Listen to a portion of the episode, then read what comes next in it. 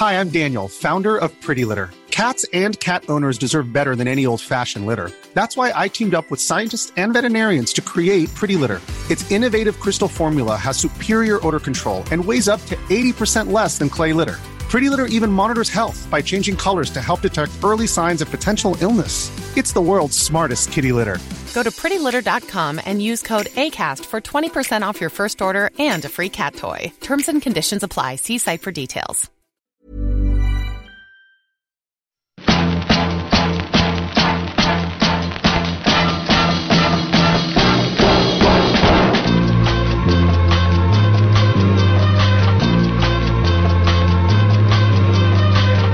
Spotzel, le podcast du gravel et du bikepacking, épisode 117, ici Richard Delhomme.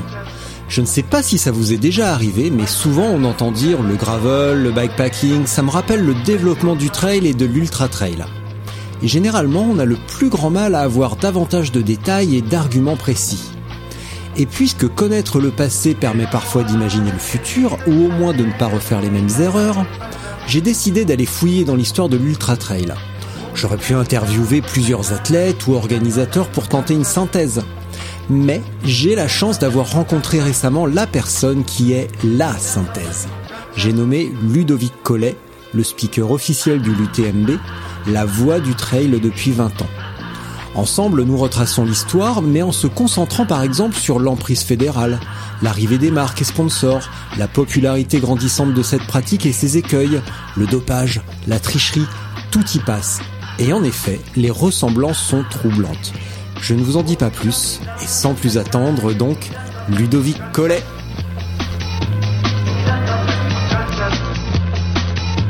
Allô ah, Ludovic Collet, bonjour Richard Delhomme, comment allez-vous Moi ça va bien, salut Richard. Je crois qu'on peut, on peut, on peut se tutoyer. Hein, ouais, alors là, par contre, on va passer les mondanités parce qu'en fait, là, je dois avouer quand même publiquement qu'on avait parlé 5 minutes, mais que j'avais oublié de lancer l'enregistrement, que j'avais parlé euh, de mes exploits passés en course à pied, que j'avais bu le café chez toi et que j'avais déclaré publiquement que non, je n'ai pas pris le départ d'une de tes courses et que j'aime pas la course à pied.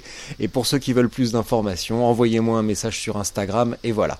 Néanmoins, j'aimerais, avant qu'on débute l'épisode, remercier le podcast Ouf euh, que j'utilise toujours quand je prépare un épisode avec un trailer ou quelqu'un impliqué dans le monde du trail. Ça a été le cas avec Joe Grant notamment. Et je voudrais les remercier pour la qualité de leur travail, pour la pertinence de leurs questions et pour euh, bah, la facilité avec laquelle ils me simplifient la tâche quand je prépare un épisode pour ne pas répéter ce qui a été fait et m'aider à trouver d'autres angles. Est-ce que tu as une opinion sur la question? Euh, Aucunement. Non, c'est pas vrai. C'est des gens que j'apprécie. Euh, c'est ça. C'est des, des c'est un couple que j'apprécie énormément. Maud et Fred, euh, on se connaît de, depuis longtemps maintenant. Euh, plus Fred que Maud à l'époque. Elle était un peu plus timide et puis elle s'est mise un peu plus en avant grâce au podcast ouf. Mais c'est vrai que Fred, hormis son podcast, il a toujours fait des, des recherches sur les grandes courses. Et en, en, général, je m'appuie beaucoup sur ce qu'il écrit en, avant-course pour préparer les miennes. Mm. Et, euh, et, puis je compare aussi avec ce que ce que moi j'avais écrit, ce que j'ai préparé sur la course. Si on pense que les, les, les favoris sont les mêmes, enfin souvent on se, on se retrouve et puis avec Fred. Et, et puis les, enfin c'est quelqu'un de très très sérieux, donc euh, du coup euh, je sais que j'ai pas besoin d'aller revérifier l'information quoi. Ce qu'il ce qu'il a écrit ou ce qu'il a été recherché sur un athlète, euh, il n'y a pas besoin de vérifier, c'est tout bon. Quoi. Et ça, c'est vraiment important. Quoi. Voilà. Ceci étant fait, tu vas maintenant pouvoir te présenter. Ludovic Collet, qui es-tu? Ouh là là. Ça, tu as 45 hein. minutes devant toi. c'est un, je, je suis un, un, troubadour. Je suis un troubadour. Non, je, je suis euh, speaker professionnel de métier depuis 20 ans maintenant. Euh, j'ai eu la chance par mon travail et euh, par le fait, par la passion de, de, de devenir la voix d'un sport, de la voix du trail et de l'ultra. Euh, quand, j'ai commencé il y a 20 ans, euh, c'était un sport qui était encore dans l'anonymat et il y avait encore peu de peu de speakers qui avaient envie de passer de très très longues heures et, jour et nuit au micro. Et euh, donc du coup, ce, ce sport m'a beaucoup plu et Et puis je me suis lancé à fond dans, dans ce sport-là. Tu as eu plusieurs vies quand même avant ça, parce que si j'ai bien compris, parce que j'ai eu mes sources, hein, j'ai eu un, un, un ah oui, cet après-midi au téléphone, il m'a dit tu lui parleras de la kebaberie à, Chamonix.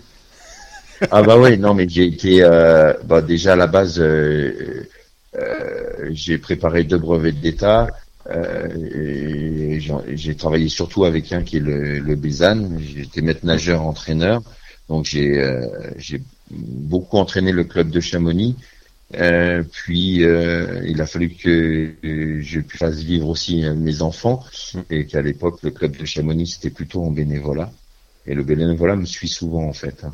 Mais bon, c'est comme ça, souvent la passion. Et euh, voilà, après j'ai été papetier, j'ai tenu une papeterie, puis euh, j'ai tenu un kebab, euh, sandwich kebab, churros, panini, frites, pendant quelques années. Et puis c'est là, en même temps que cette sandwicherie, j'ai commencé à me lancer au micro et je pensais pas à cette époque-là que ça allait devenir mon mon principal métier, quoi. Est-ce que tu pensais, euh, au-delà de ton travail, que cette pratique, euh, bah, c'est ce qu'on disait tout à l'heure avant que je fasse ma, fausse manip, que on, parlait plutôt de course hors stade ou de marathon, de choses comme ça, ou de, cross euh, grande taille. Est-ce que tu, mhm. tu, pensais que ça prendrait cette ampleur et que ça deviendrait cette sorte de mastodonte que c'est maintenant?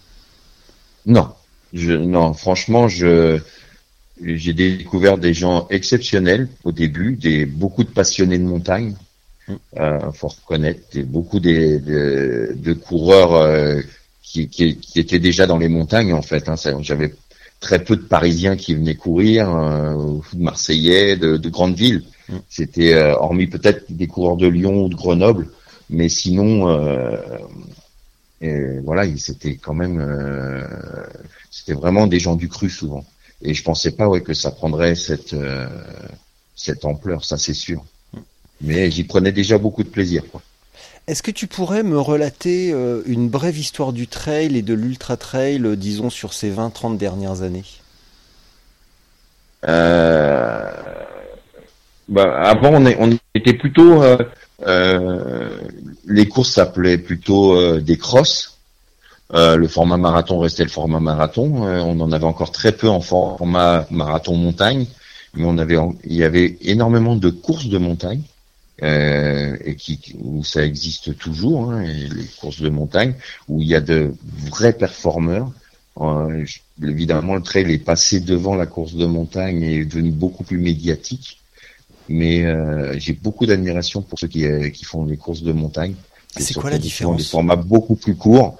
c'est des formats plus courts avec pas de ravitaillement, euh, des chemins plus directs, euh, mais euh, c'est souvent des, des, gens qui, qui venaient euh, du cross, de la route et qui se sont spécialisés en montagne, donc qui avaient déjà un très gros cardio, qui couraient déjà très très vite et qui ont se sont améliorés dans, en, ascensionnel, euh, en descente. C'est des courses qui, euh, il y a 20 ans, m'ont vraiment bluffé et, les athlètes de maintenant sont euh, sont toujours d'un très très haut niveau et souvent peut-être même, d'un meilleur niveau que nos trailers ou, ultra trailers. Bon, ça fera l'objet d'une longue discussion quand on se verra parce que c'est hyper intéressant. Mais donc là, tu me parles de la France et au, bah, on est obligé d'en parler, mais aux États-Unis, il se passait quoi dans les années 90 en fait? Est-ce que c'était déjà une pratique euh, qui existait, qui se pratiquait depuis euh, longtemps, sur laquelle on n'avait pas encore mis un nom, ou, euh, ou c'était, ça a été plutôt une émergence spontanée? Ça s'est passé comment?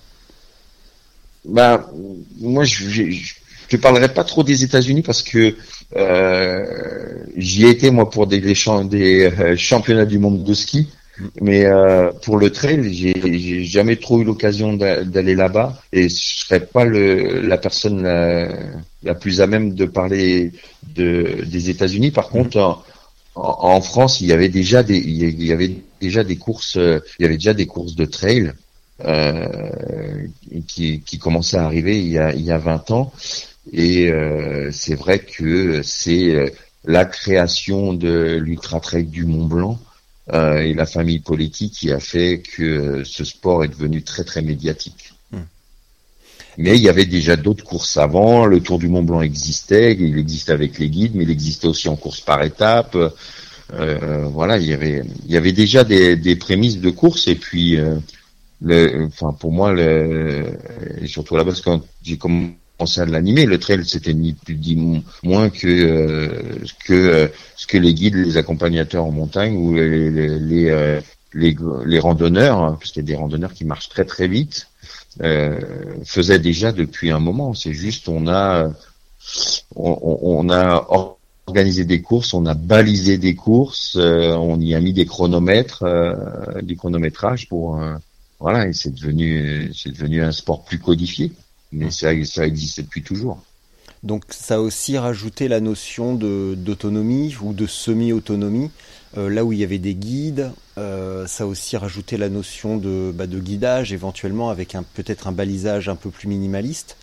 Euh, c'est ça finalement mhm. qui a été euh, rajouté. Comme tu l'as dit, ça a été davantage codifié. C'est ça. ça, a été plus que codifié. Et puis le fait de codifier un petit peu, et moi c'est ce qui me plaisait au début, euh, c'est qu'on on mettait pas une balise toutes les 50 mètres, mm. on n'avait pas un ravitaillement tous les 4 kilomètres, on n'avait pas, enfin toi, il y avait un petit peu plus de notion d'engagement. Mm. Mais euh, voilà, il y a eu, il y a eu, il y a pu avoir des problèmes sur des courses et donc les préfets, euh, ont, avant de donner des autorisations de, de courses, ont, ont, durci la réglementation et il a fallu qu'il y ait de, enfin pour moi c'est de plus en plus de l'assistanat. C'est mon point de vue, mais je, trouvais qu'on a de plus en plus aseptisé entre guillemets euh, le, le trail en France. Est-ce que sur les donc sur ces premières courses, est-ce qu'il y avait un cadre fédéral ou est-ce que c'était plutôt un rassemblement de, bah, comme tu l'as dit, de, montagnards ou de, gens proches de la montagne, euh, un peu, un petit peu finalement hors cadre légal et euh, un petit peu hors course, hors stade? Exactement, c'était exactement ça. Les courses de montagne étaient déjà à la FFA. Euh, mais euh, par contre, le, le trail n'avait pas de, il y avait, il y avait pas, il y a toujours pas de licence. Mais on sait que depuis un moment maintenant, la fédération française d'athlétisme euh, essaye de, de, trouver un moyen pour licencier tout le monde, ce qui leur permettrait de devenir très très gros. Ça serait un peu compliqué, mais c'est à la base ce qu'on a pu connaître dans le VTT. Hein. Dans le VTT, chacun allait faisait euh, ses tours tout seul, et puis après on y a commencé à avoir des, des, organisateurs qui ont organisé des courses, et puis ainsi de suite, et puis c'est devenu, et puis des championnats, et puis... Euh, voilà, la perspective des Jeux Olympiques, et puis ah là là, faut mettre la fédération là-dedans, et puis voilà, maintenant c'est devenu une course sur euh, une course de marche, bien chiante à regarder. C'est ça, parce que il faut connaître les problèmes techniques qu'ont les caméramans à pouvoir euh, tourner un sport. Et, euh, et donc du coup, bah, c'était plus facile de mettre une boucle. Hein. Tu connais bien le vélo, donc euh, c'était plus facile de mettre une boucle que tu fais dix fois, où on peut mettre des caméras un peu partout, que de, les, de faire, voilà, d'avoir un très grand circuit sur une seule boucle, quoi.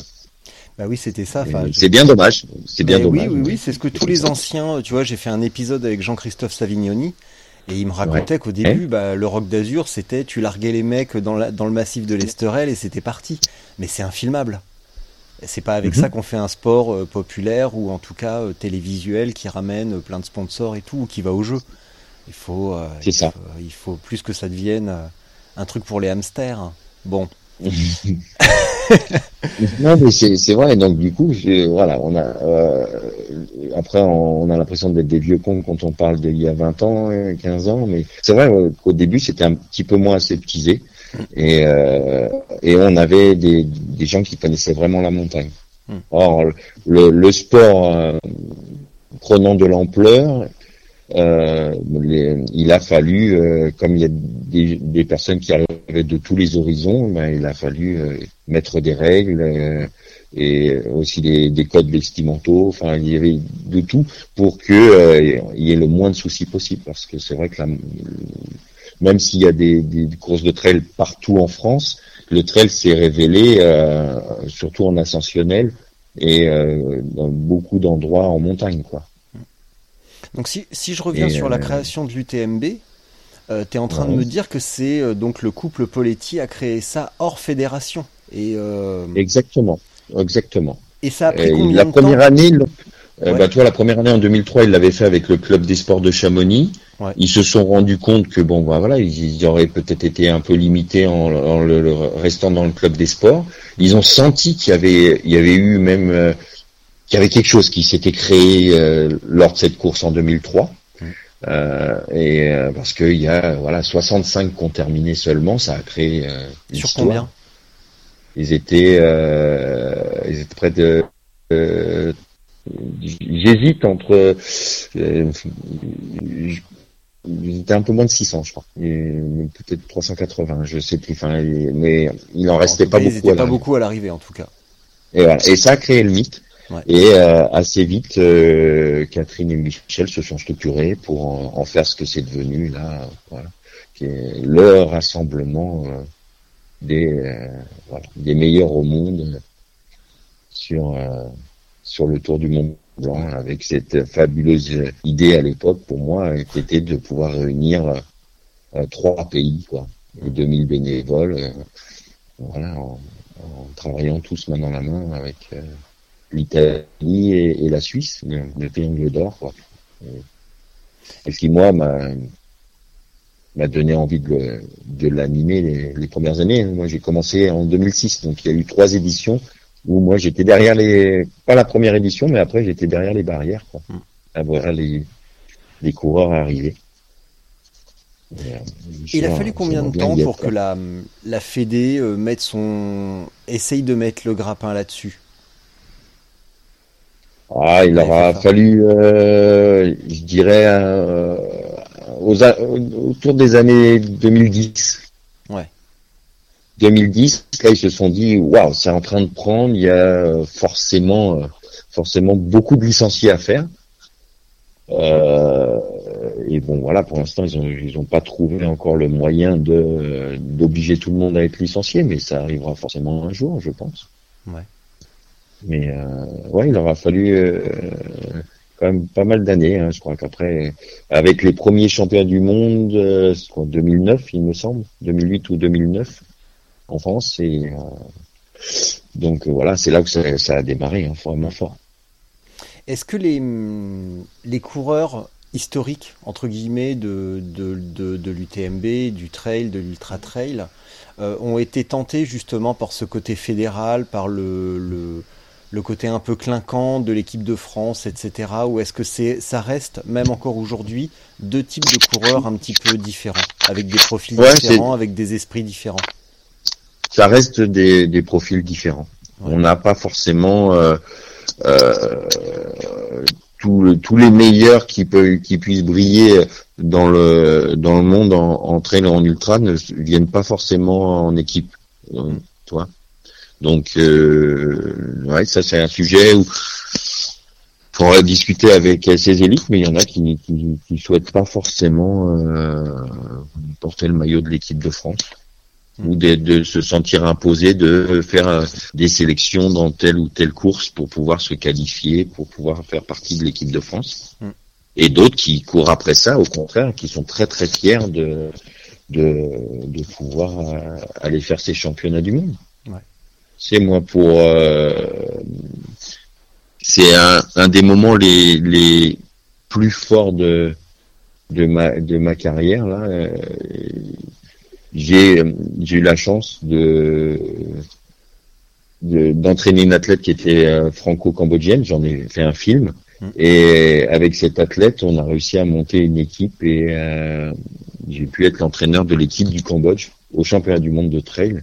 Et ça reste un, un moment, euh, que ça soit de défiler avec avec ces franco-cambodgiens et puis et de les voir tous arriver et de pouvoir classer le Cambodge dans le monde du trail, eh ben, c'était quelque chose de très très fort. Mais ça, on va en parler à la fin pour conclure justement, parce que je sais que c'est un sujet qui est hyper important pour toi et que ça va, mm-hmm. que ça va bien bien au-delà simplement du sport et qu'il y a tout un tas de valeurs humaines euh, qui sont regroupées là-dedans et que bah, c'est très très fort pour toi. Et ça s'entend à ta voix mm-hmm. d'ailleurs. Tu, tu chevrottes un petit peu quand tu en parles. c'est ça.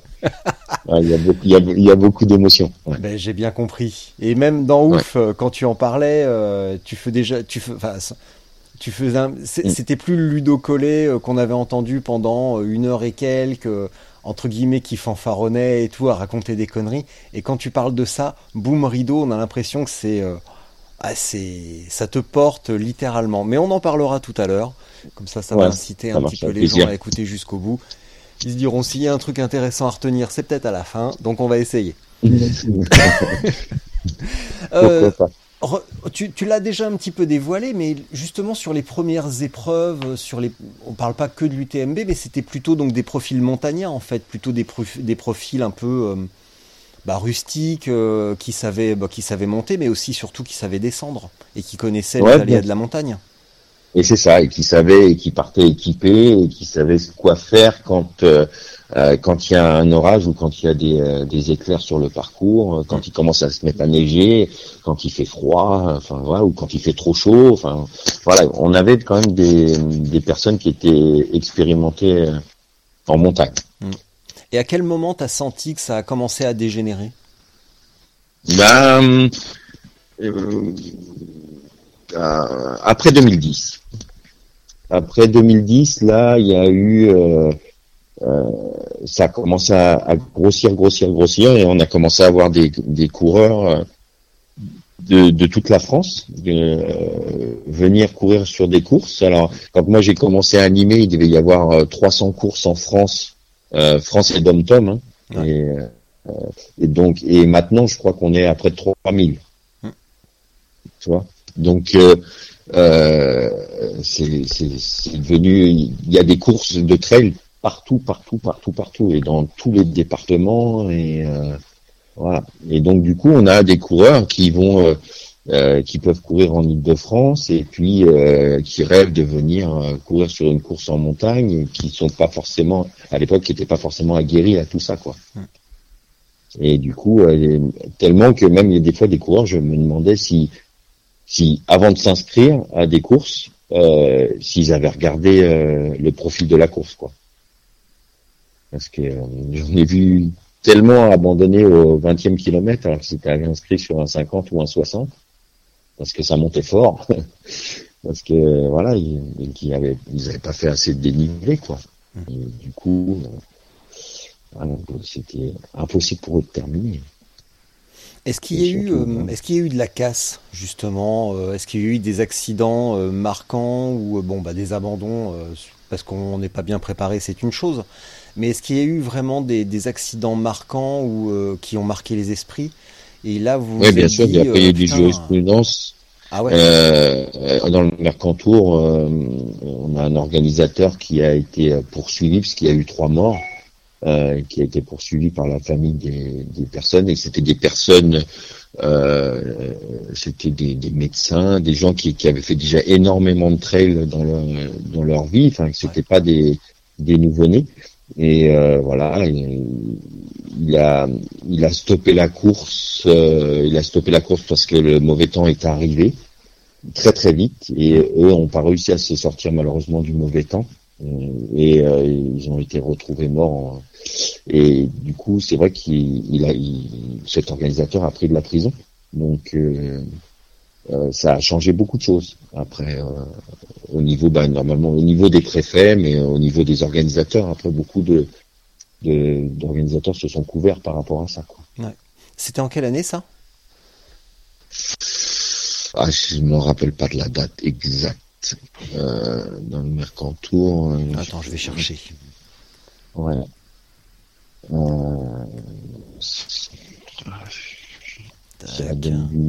Euh, la science de la recherche Google. Mercantour Trail, 3 morts. Ouais. Ah bah, C'était en 2009. voilà, tu vois, je te dis 2009. Tu vois, ça fait trois fois euh, que ce soit la Fédé, le, tournant et un autre truc, c'est 2009-2010. Et le tournant, vraiment, on peut dire que le tournant, c'est quand même 2010. Là, ça fait trois exemples frappants sur trois secteurs différents d'une même épreuve ou d'une même pratique. Le tournant, mm, c'est 2010 mm. quand même. Ouais. Tout a basculé en 2010. Il aura fallu que 7 ans pour euh, que cette année pour euh, pour faire exploser Ouais. une pratique. Tout à fait. Est-ce que tu as entendu, t'as fait. vu passer l'histoire sur le, le trail en Chine récemment? Ouais, bien sûr. Ouais, c'est Bah voilà, là, euh, dramatique parce que euh, euh,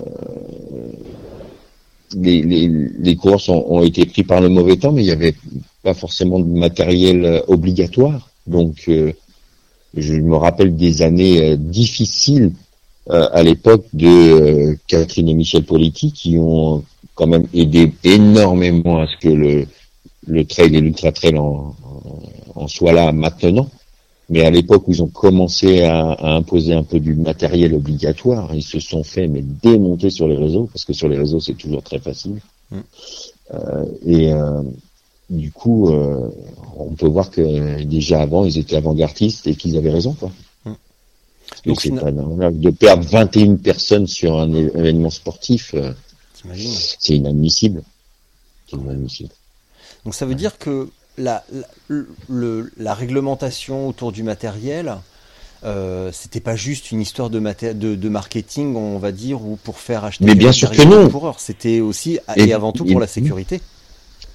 Évidemment, les marques se sont engouffrées, et c'est normal quand tu es une marque qui essaie de, de trouver tous les produits qui vont faire que les personnes viennent les acheter. Mm. Mais à la base, les organisateurs, euh, Catherine et Michel, n'ont pas fait ça. Eux, ils ont tout- rien touché sur, sur toutes les ventes euh, de Salomon euh, ou d'autres, quoi. Mm. Tu vois, y a- ils ont rien touché. Non, c'est juste parce que euh, on se rendait compte qu'il y a des coureurs qui arrivaient euh, en mode euh, marathon, quoi, qui venaient euh, en, en short, t-shirt, quoi, et une banane, quoi. Enfin, tu vois ce que je veux dire euh, Bah non, vous vous rendez pas compte, c'est qu'on peut vous donner le départ et il fait le soleil à Chamonix et puis tu arrives au col du bonhomme, il neige, quoi. Mm. Même si t'es fin août et que en une heure tu peux avoir 10 cm de neige. Et que si t'as pas des affaires, euh, voilà, bah, ça, ça passe pas, quoi. Ouais. Tu restes sur le carreau. Une hypothermie, on le voit en Chine, hein, ça a été très très très vite. Faut 20 minutes, 30 minutes hein, pour que les gens meurent.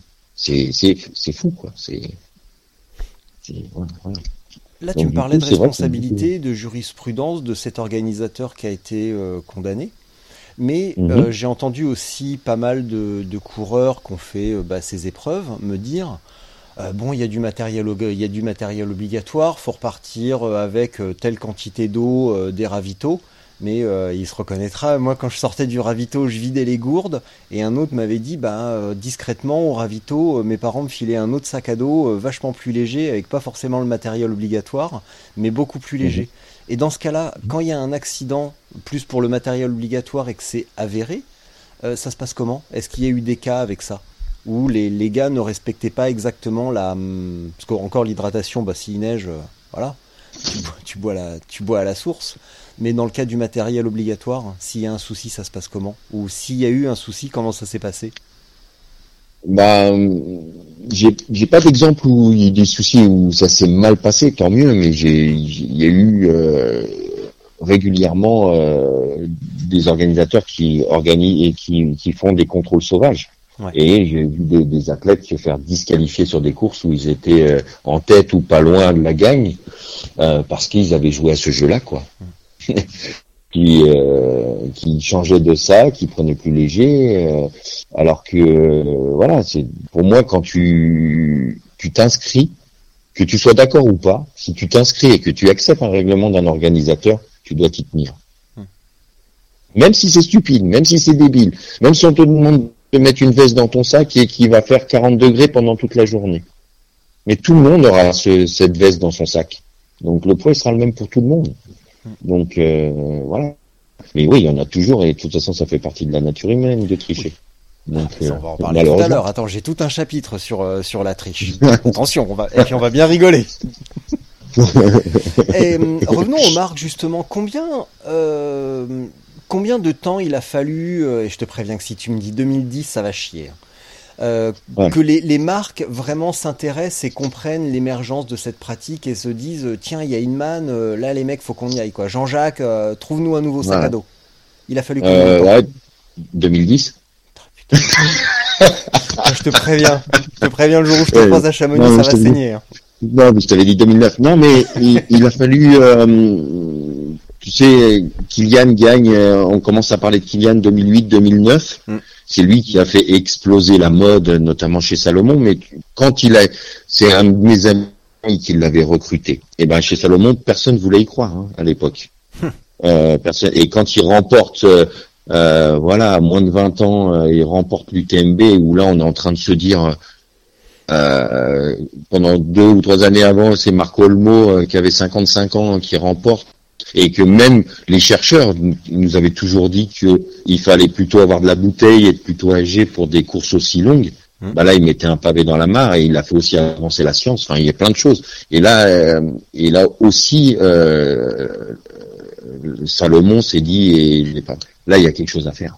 Ouais. Il y a un engouement qui se crée autour. Il y a du matériel. Il y a, enfin voilà, il y a, là, on- on a euh, un leader euh, et les gens vont le suivre. Et c'est là qu'après, voilà, tout le monde s'y est mis. hein. Donc tu es en train de Tout me dire des qu'aujourd'hui on voit Salomon comme une marque euh, super avant-gardiste, euh, machin, mais au début il n'y croyait pas.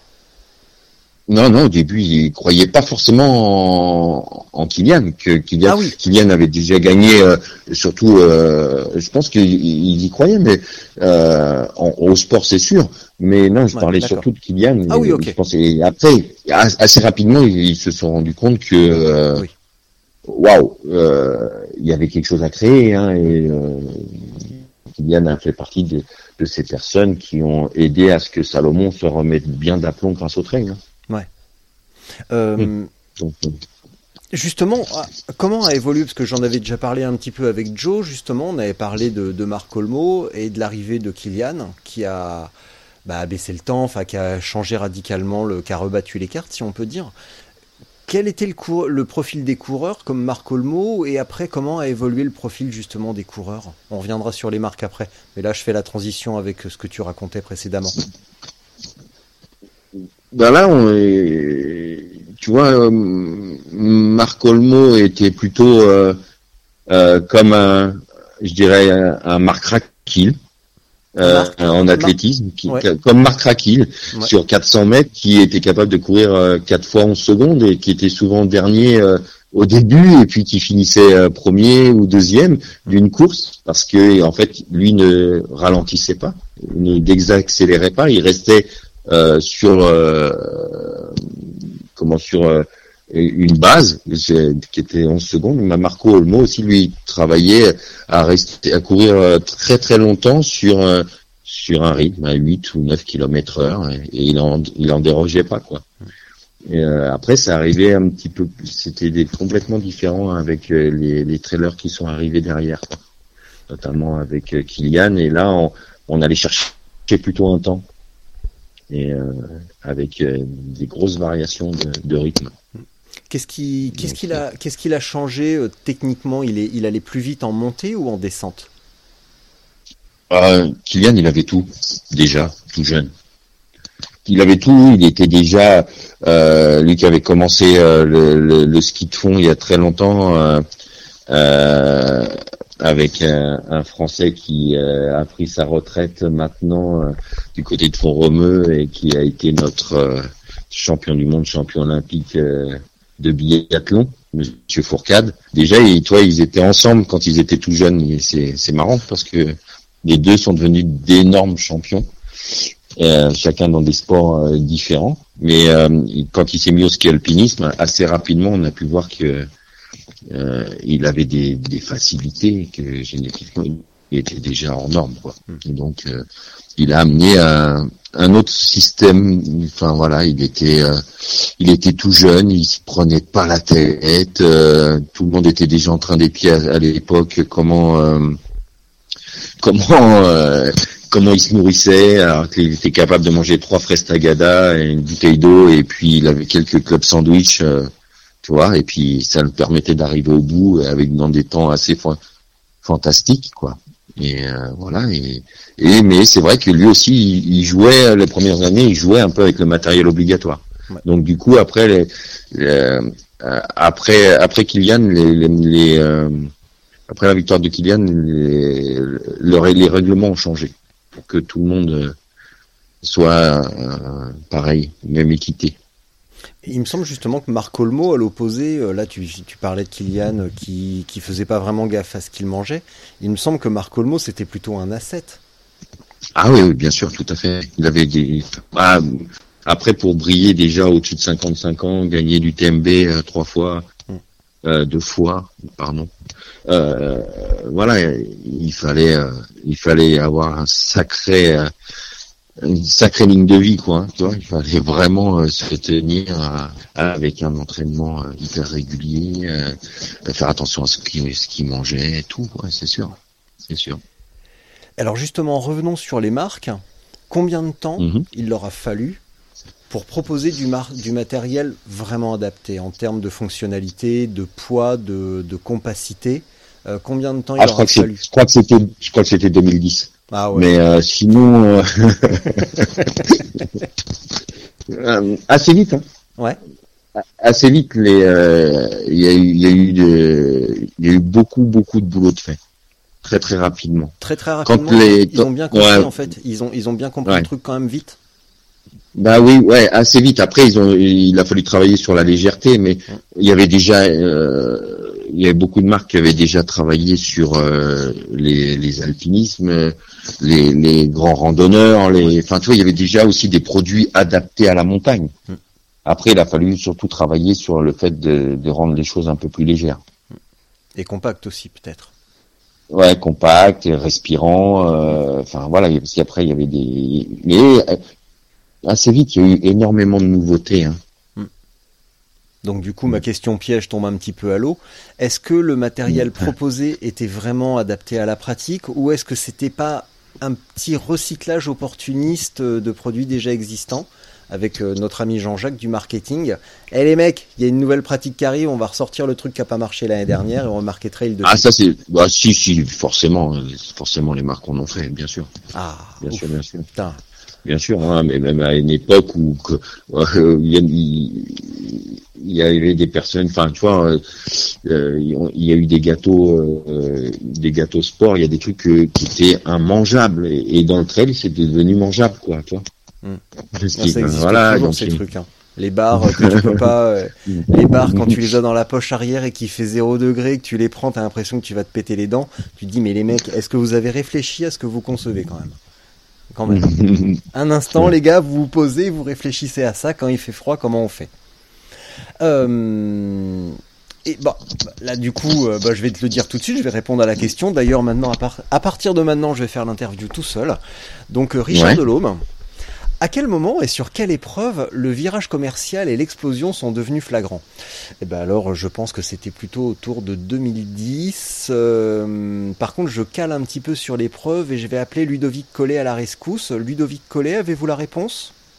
Sur quelle épreuve ah, le virage commercial est devenu flagrant? Ah bah, sur, l'UTMB, c'est clair, c'est clair, et euh, que là, les, les marques se sont penchées à, vu qu'on avait enfin un événement médiatique qui était euh, euh, qui était diffusé dans le monde entier. c'est sûr que beaucoup ont créé des, des gammes, hein, des gammes pour être être vus. Il y a des, beaucoup de teams se sont créés, donc du coup toutes les marques pouvaient avoir euh, chacun leur, leur, identité forte, quoi. Mm. Donc c'est arrivé quand même assez vite, hein, vraiment. C'est ils ont compris très très vite, beaucoup beaucoup euh, euh, d'organisateurs ont commencé à faire en plus de leurs courses des salons et, et, du coup ça a permis de, de bien bien bien faire marcher le business. C'est sûr que c'est peut-être pas aussi cher qu'un vélo euh, pour faire du triathlon. Mais quand même, quand tu t'achètes toute la panoplie, euh, ça commence à faire un bon petit budget. Ouais. Ah, je parle de déguisement des fois, plutôt. Quand tu tout le déguisement. c'est ça. Ah, je me moque, putain. Ouais, mais nous, on s'est tous moqués. Et pourtant, Dieu sait que j'aime ce sport, hein, mais en habitant Chamonix, en habitant Chamonix, en voyant les gars arriver comme à la rentrée, quand on était gamin, on était habillés, on avait notre sac tout neuf et nos pompes toutes neuves et nos fringues toutes neuves. Et ben là, quand je les vois arriver fin août euh, et qui les deux trois jours avant la course, ils sont en train de voilà de se balader avec leurs vêtements tout neufs. Euh, forcément, ça me fait rire. C'est marrant parce que dans les années 90, on lisait les mêmes trucs sur, enfin même après un petit peu 2000, sur sur l'Ironman où euh, les mecs, euh, tu vois, à Embrun, euh, ils, pavanaient trois jours avant, ou à Nice, pendant trois jours avant, ils pavanaient dans la trifonction, quasiment avec le dossard déjà accroché, et tu les voyais. Ouais, c'est ça. c'est marrant parce que tu vois, on change de pratique, on change de pratique, on change de sport, mais finalement, l'humain, il change pas beaucoup, quoi. Et quand il s'agit d'être un pimpin, il y a toujours du monde, quoi. C'est ça, c'est ça, c'est exactement ça. Mais bon, après, ils font pas de mal non plus, hein, tu vois ça nous fait juste rire, quoi. Alors, ils font pas de mal. Justement, si on parlait des 10% de cons, les jamais contents, tu sais, avec le parcours qui était trop si, pas assez ça, euh, qui était, il y avait ah, trop de racines, il y avait trop de cailloux, c'était trop technique, c'était pas assez si, c'était pas dans Ah, moi, j'en ai vu.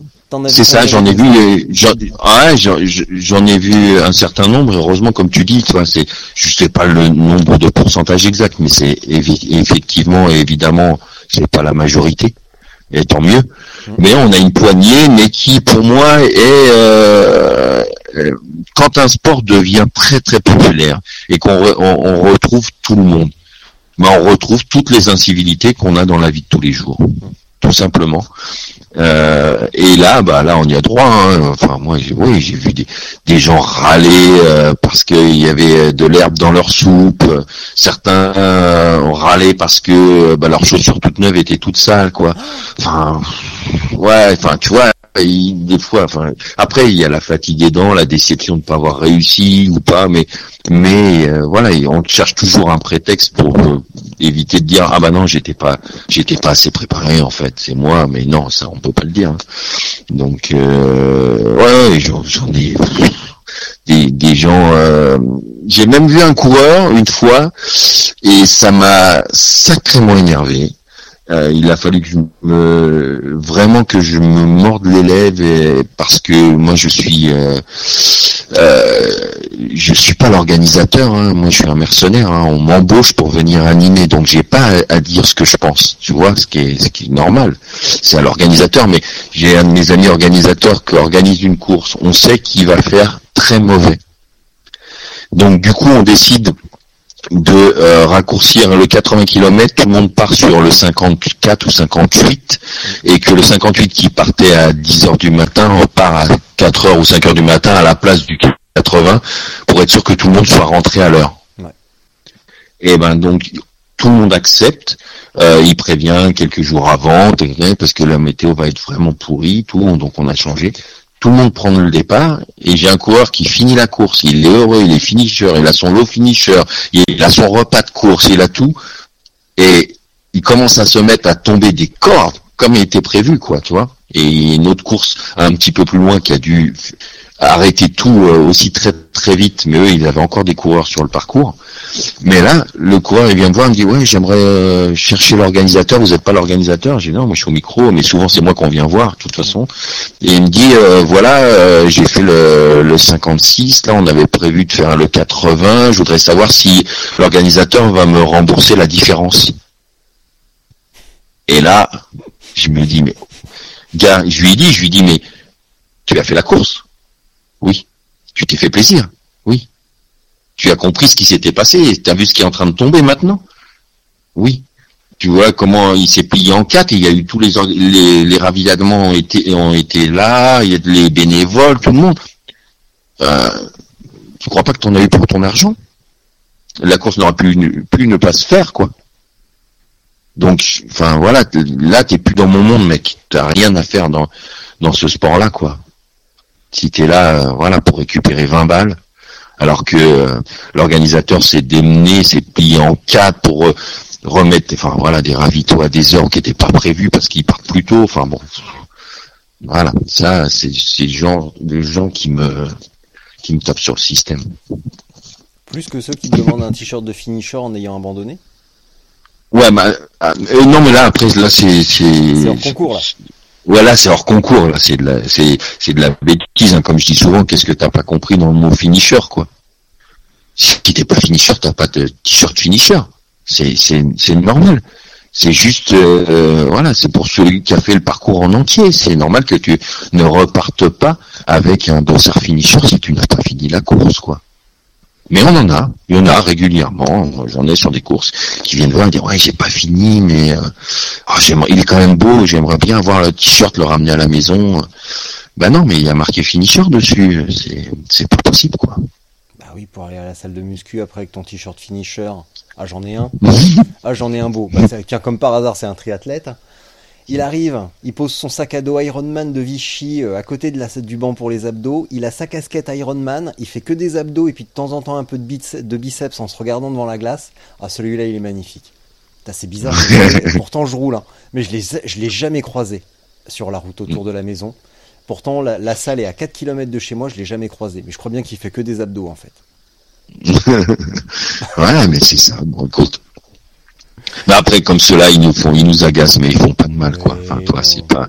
Bah, ils font pas de mal. Tu vois, tout à l'heure, on parlait quand même de, des, des, des, dommages collatéraux, des mecs qui arrivent pas très bien préparés. Euh, ça peut quand même mm. foutre une organisation euh, en l'air en, en, en, ayant l'organisateur en prison. Euh, ça, ça, met quand même tout le monde dans des situations inconfortables. Quand le, les Templiers ont été annulés il y a deux ans, je crois, euh, il fait, je pense que je sais pas si tu as regardé les réactions sur les réseaux sociaux, mais c'était hallucinant quand même. Alors que les, les, conditions annoncées étaient euh, apocalyptiques et il y en a qui comprenaient pas pourquoi la course était reportée. Mmh. Ils sont pas méchants, mais quand même, ils ont un petit pouvoir de ouais, quand même. Non, c'est sûr, mais ça c'est parce que euh, ce sport qui est devenu très populaire maintenant, je, je, le dis souvent, mais voilà, on a des consommateurs. Donc, euh, alors qu'avant, on avait plus des passionnés. Donc des mecs qui mais après, pour, ça reste... Euh, pour accrocher ça à leur petit palmarès Ouais, et puis parce que euh, ils ont payé, donc tout leur est dû. Hmm. C'est surtout ça.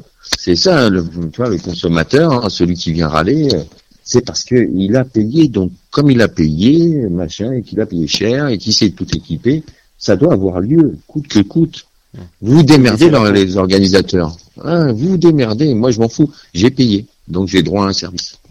Hmm. Est-ce qu'on, est-ce qu'il, Attends, j'ai une, tiens, j'ai une question à la con. Est-ce qu'il, est-ce qu'on parlait d'esprit trail au début, d'esprit ultra trail ou euh, peut-être d'esprit montagne éventuellement, mais est-ce qu'on parlait de ça?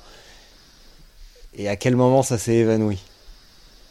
Mais après, on peut ça veut tout et rien dire l'esprit trail, tu sais. Chacun a sa, sa définition de l'esprit trail.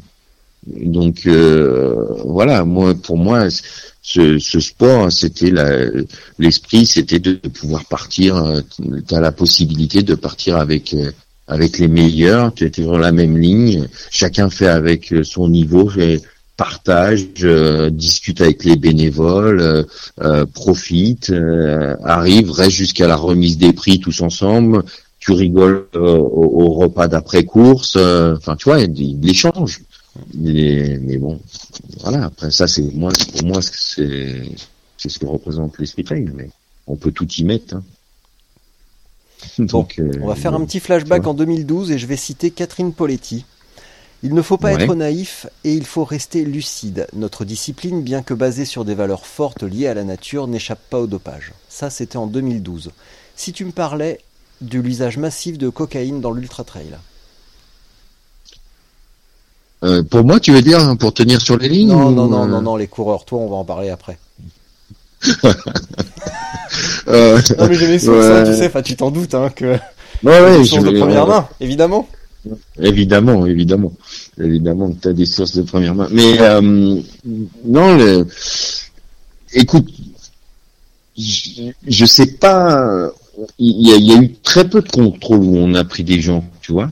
Donc souvent ça a été plus sur le PO que la cocaïne quand ça a été avéré.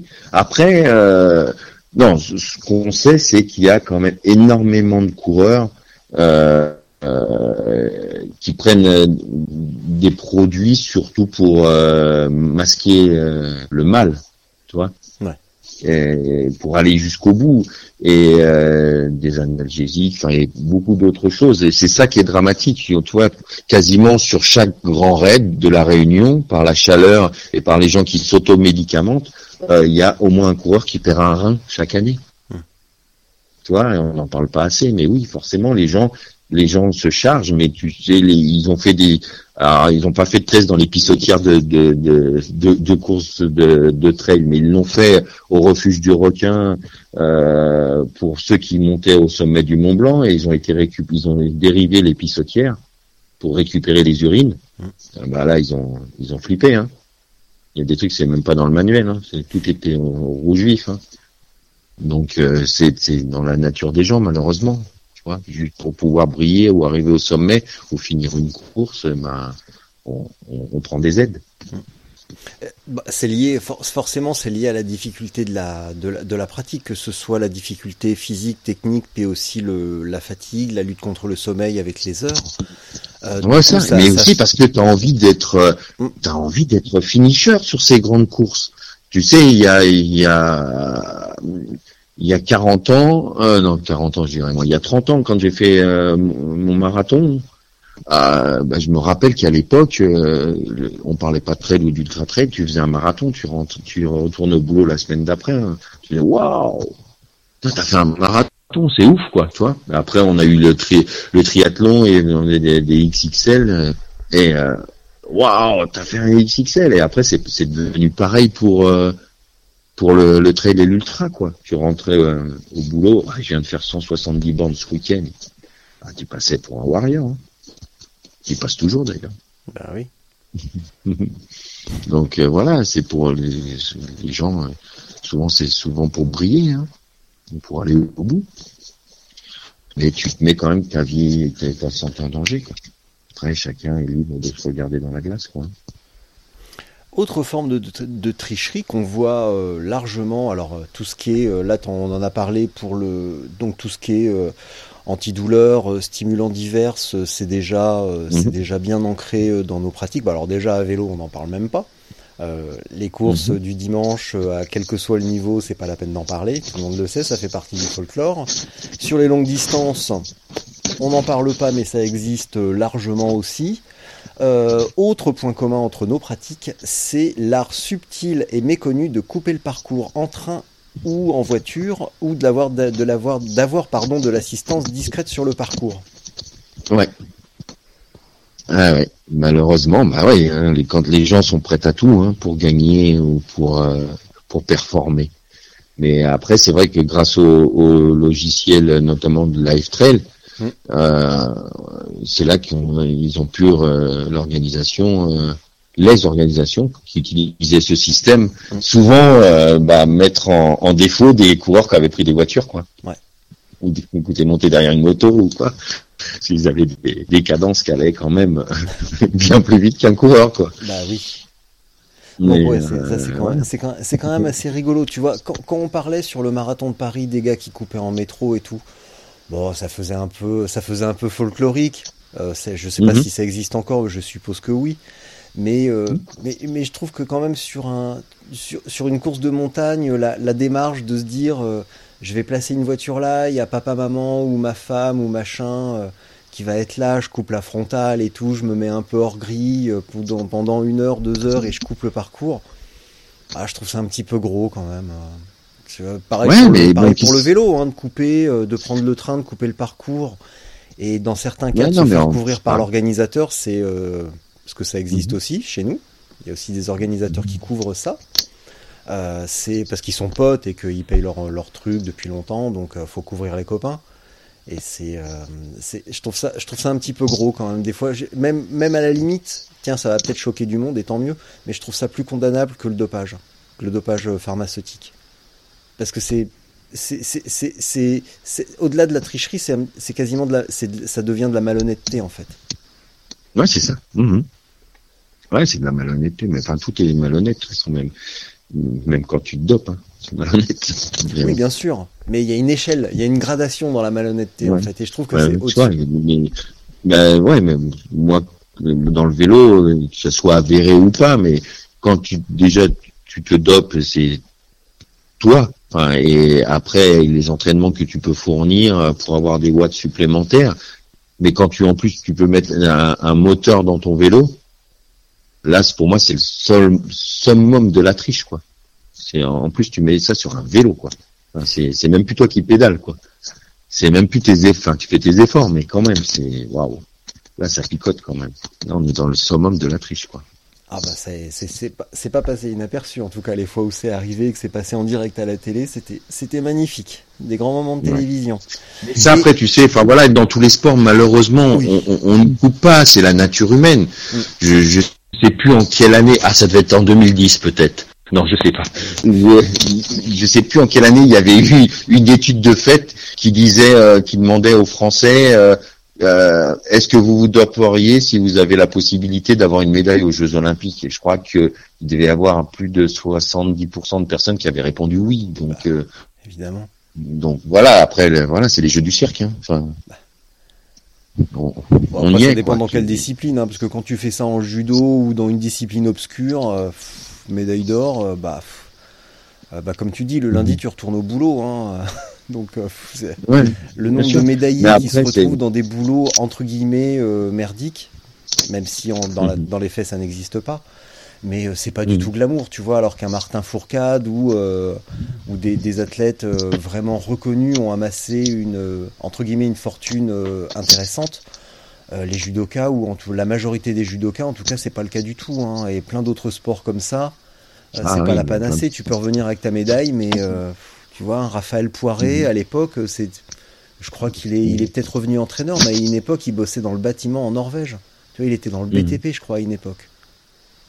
Ah, mais moi, tu vois, ça fait longtemps que euh, j'ai mon avis sur le dopage, je me bats pas avec. Peut-être que pendant ces 20 années où j'ai mis euh, en lumière des athlètes passant des lignes, et peut-être qu'ils étaient chargés comme des mules, mais moi, je regrette pas de les avoir mis en lumière. Après, c'est c'est eux avec eux-mêmes, tu vois.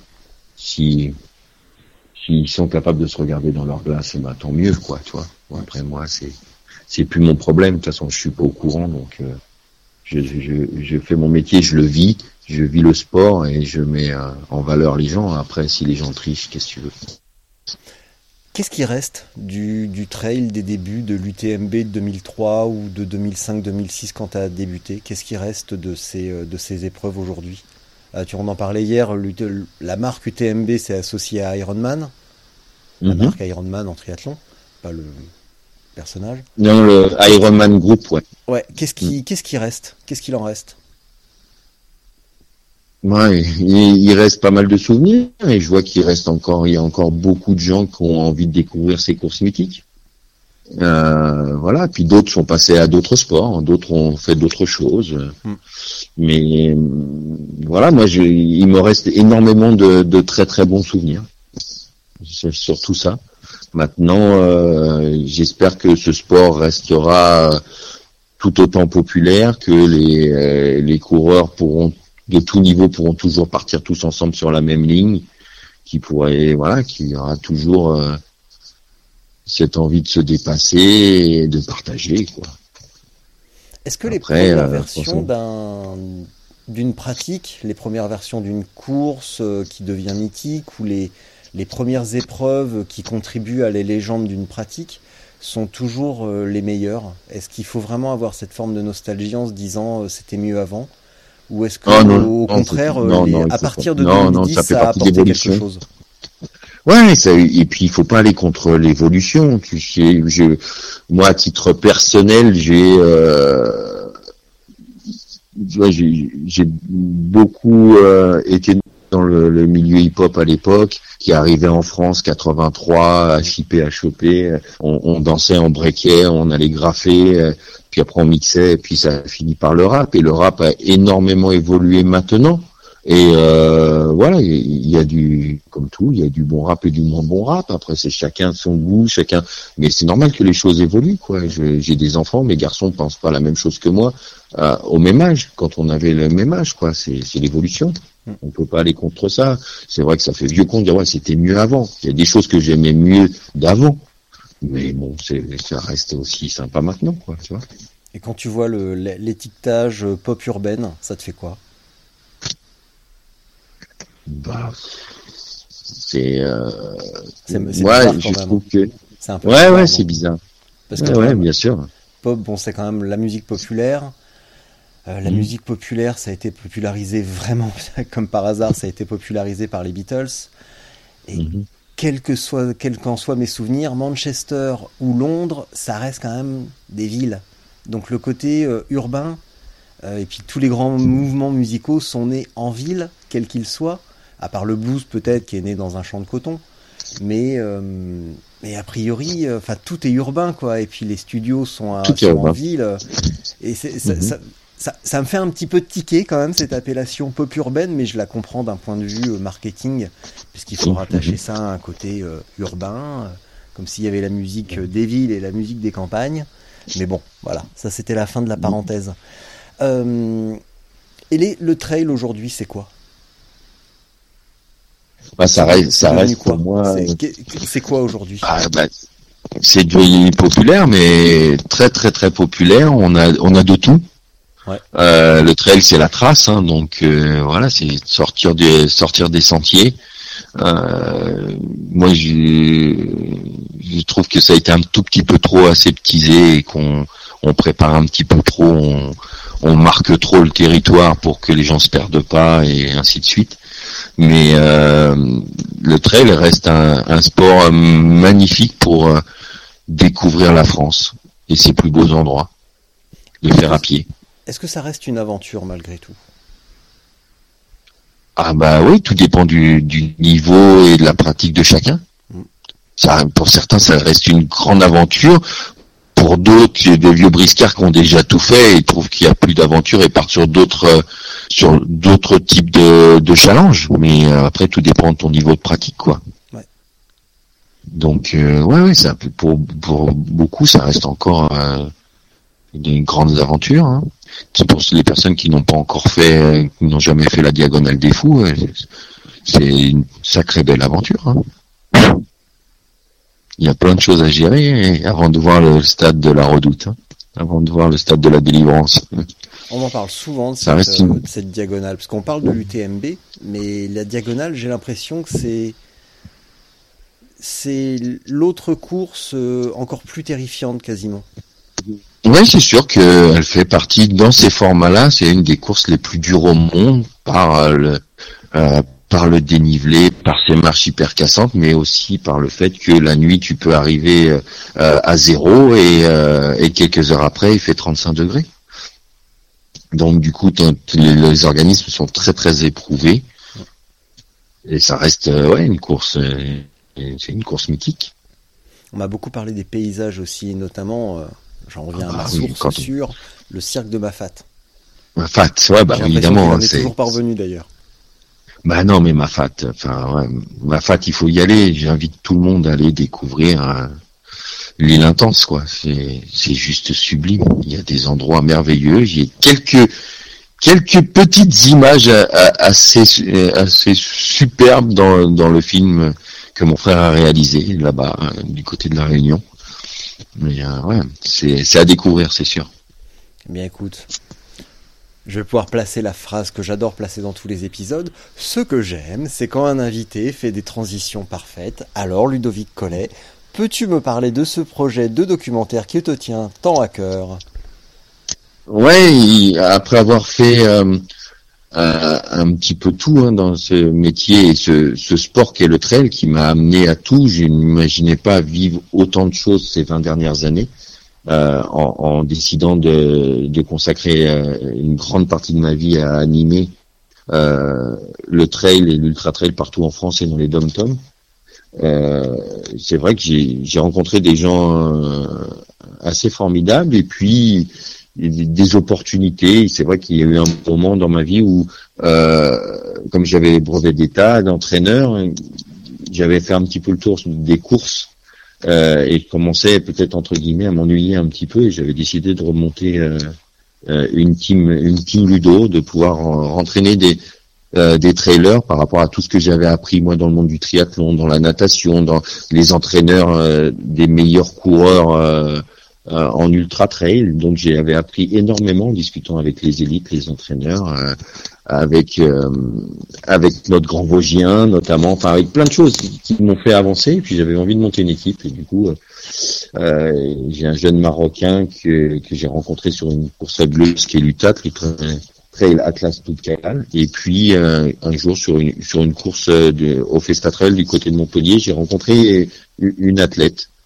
Et et puis le feeling est passé. J'ai commencé à l'entraîner et puis après j'ai essayé de découvrir un peu qui elle était et sa vie.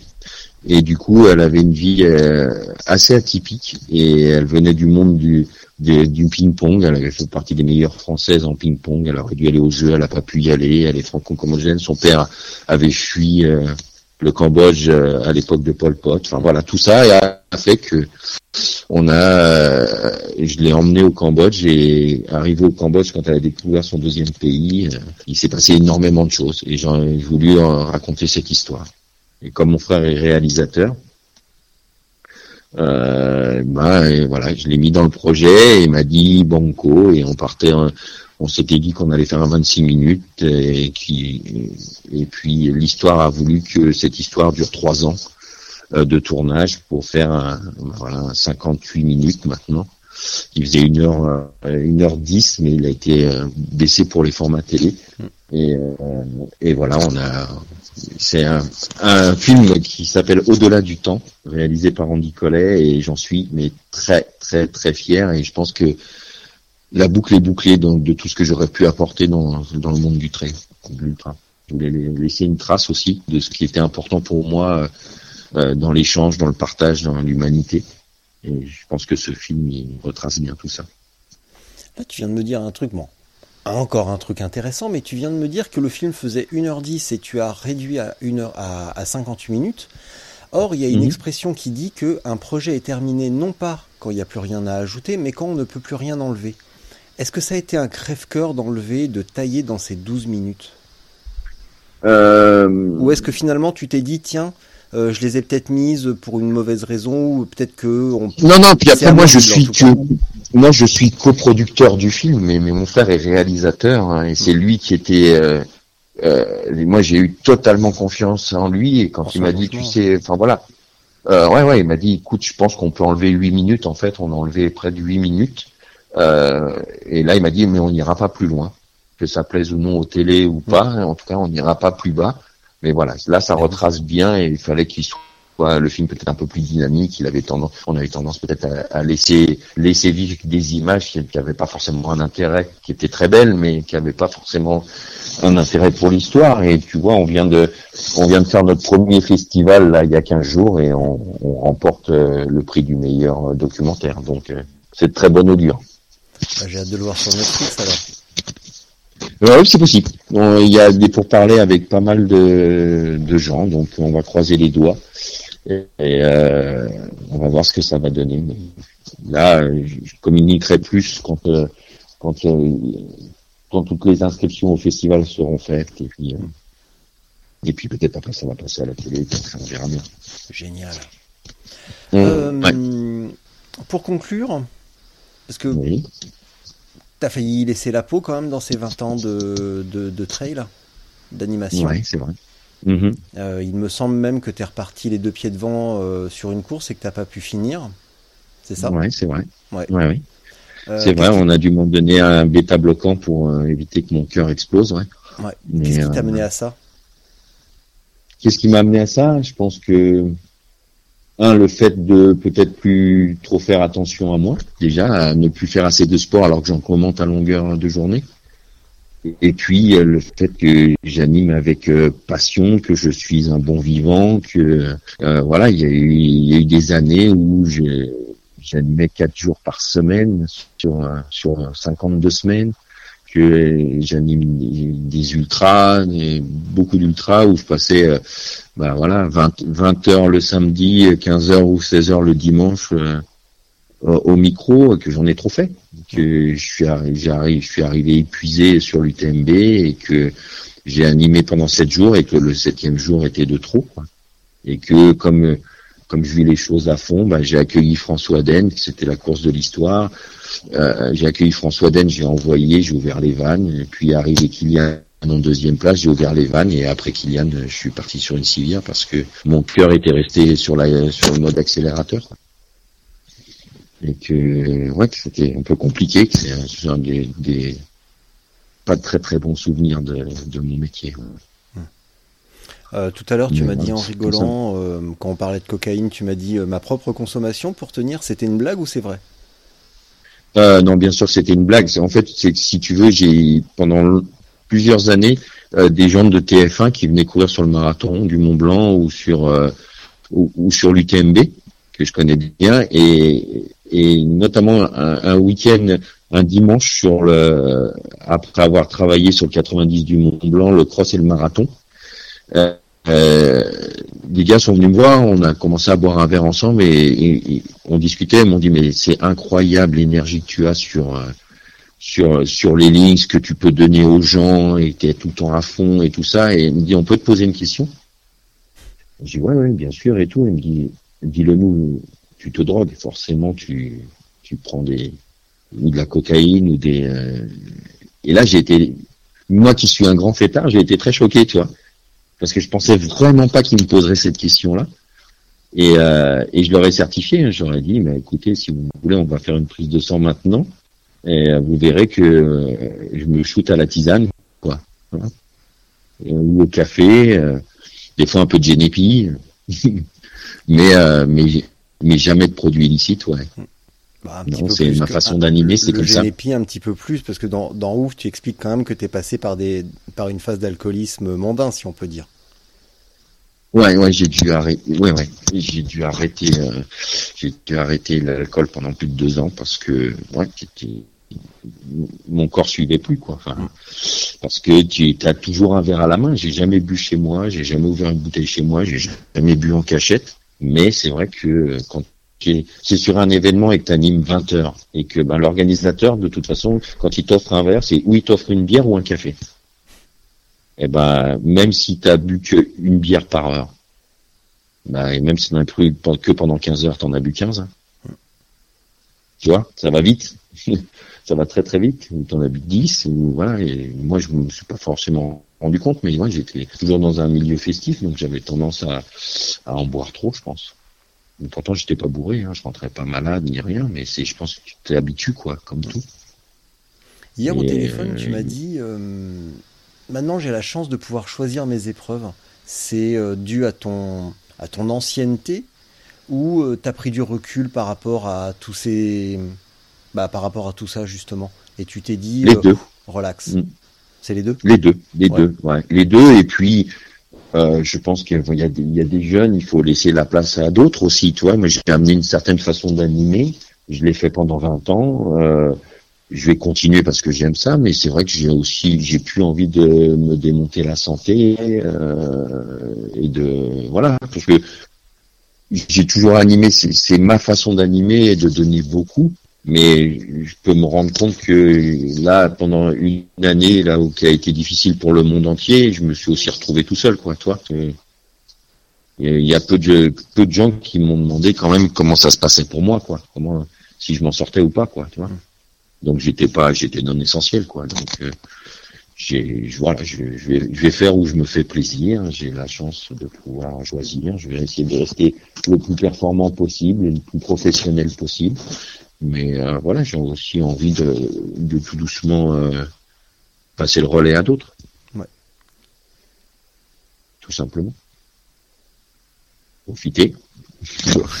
Profiter de ta maison dans les Landes. Ouais, ouais, puis c'est beaucoup, euh, c'est un, un métier magnifique, je regrette aucunement, mais c'est euh, pendant 20 ans, travailler tous les week-ends, c'est-à-dire aller à aucun mariage, aucune communion, aucun anniversaire de pote qui fête ses 30, puis ses 40, puis ses 50, rien vu, quoi.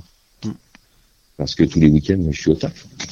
Bah, c'est surtout que bah, toi comme moi, on arrive à un âge où euh, bah, finalement, les potes, on les verra le lundi à l'enterrement, quoi.